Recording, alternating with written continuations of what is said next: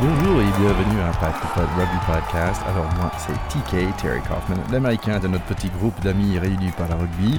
Donc nous sommes quatre dans notre pack. Il y a notre pro, Théodore de Saint-Rémy, qui a joué deuxième ligne à Racing 92. Alban Burrell des Pink Rockets de Stade français Paris, qui ramène un peu de rose dans notre pack. Et notre deuxième deuxième ligne de Massif Central dans la Fédérale 3, Charlie Bayer. Et oui, c'est moi, Charlie B, le, le Dre 2 du groupe. J'ai eu la chance en effet de pousser derrière les fesses de TK quand nous partagions le même maillot et qu'il était mon pilier, que j'étais son deuxième ligne. Donc, le principe de notre podcast est très simple. Parler de rugby ensemble en toute simplicité, comme au comptoir. Mes collègues ramènent leur bonne humeur et leur connaissance rugbystique. Pour moi, l'américain qui comprend un peu ce sport, mais pas tout non plus, on essaye de rester informatif, décontracté et familial avec un esprit clubhouse. Voici les différents types d'épisodes que nous proposons. Alors à la base, on a créé ce podcast pour partager euh, ensemble et avec vous la magnifique Coupe du Monde de rugby qu'on a eue au Japon.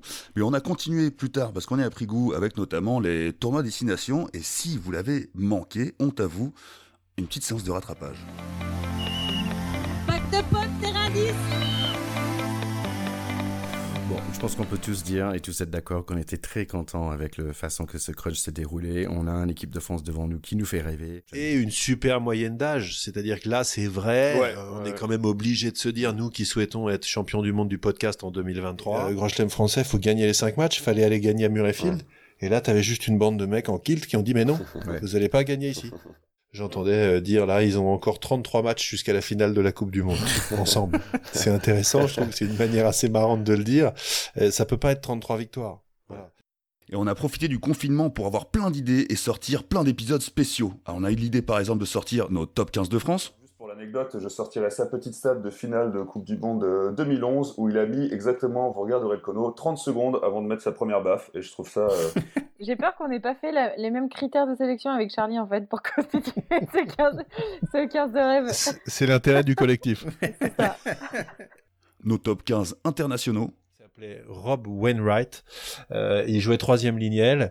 Et ce garçon-là était médecin militaire. Il est sorti du terrain, il est monté dans la tribune, il a fait un massage cardiaque au mec, il l'a sauvé, et il est redescendu finir son match. On a fait aussi des rétro rugby game classiques. On a fait le match de 99 de France-Nouvelle-Zélande. Pour moi, cette espèce de fantôme de Titou la maison, tu vois, qui était le dernier, le 10 de légende français.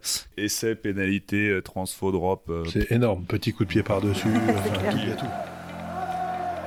Et avec tous ces différents types d'émissions, on a quand même eu le temps d'apprendre à ticket du vocabulaire. Est-ce que je peux faire un petit pause vocabulaire? Parce que là, tu d'utiliser un mot euh, indéboulonnable. Indéboulonnable. Euh, on va, on va pas divulgacher. Vous savez que c'est le mot, ça, maintenant? c'est le vrai mot du C'est le spoiler. vrai mot ouais. et je trouve ça très réussi. Petit- Honnêtement, il y a des mots un peu ridicules en français, mais divulgacher, je trouve ça sympa.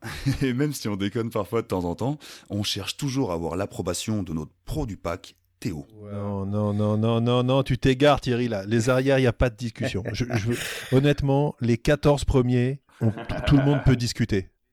L'arrière, euh, en équipe de France, il y en a qu'un, indéboulonnable, c'est Serge Blanco. Et de temps en temps, c'est important d'avoir l'avis de quelqu'un qui pèse moins de 100 kilos. Et, euh, voilà, Jason Robinson m'a beaucoup marqué encore une fois à cette époque euh, où je découvrais euh, le, le- le- le magnifique jeu du rugby. Et nous avons pu faire des interviews aussi, nous, un petit pack de potes euh, qui parlent de rugby. On a pu parler avec Serge Betsen, Richard Tarditz, Didier Plana et Patrick Tobacco. Donc euh, j'ai eu euh, quelques blessures au visage euh, et, et donc il fallait que je fasse attention. Là, euh, des joueurs comme Kana Umaga ou Jonah Lomu, quand on les voyait venir contre nous, ben il fallait euh, fallait se préparer. Aujourd'hui, euh, euh, je dis souvent que Johnny, euh, ben, j'ai permis de, de gagner la Coupe du Monde et, euh, et lui m'a permis de d'être le meilleur plaqueur au monde. tu, n'avais quasiment jamais touché un ballon de foot américain ce, jour-là. Mais j'avais jamais vu. Non, mais même encore lors de ces sélections-là, je ne connaissais pas ce sport. Et qui me dit, Monsieur Tarditz, euh, Richard, on aimerait que tu deviennes américain.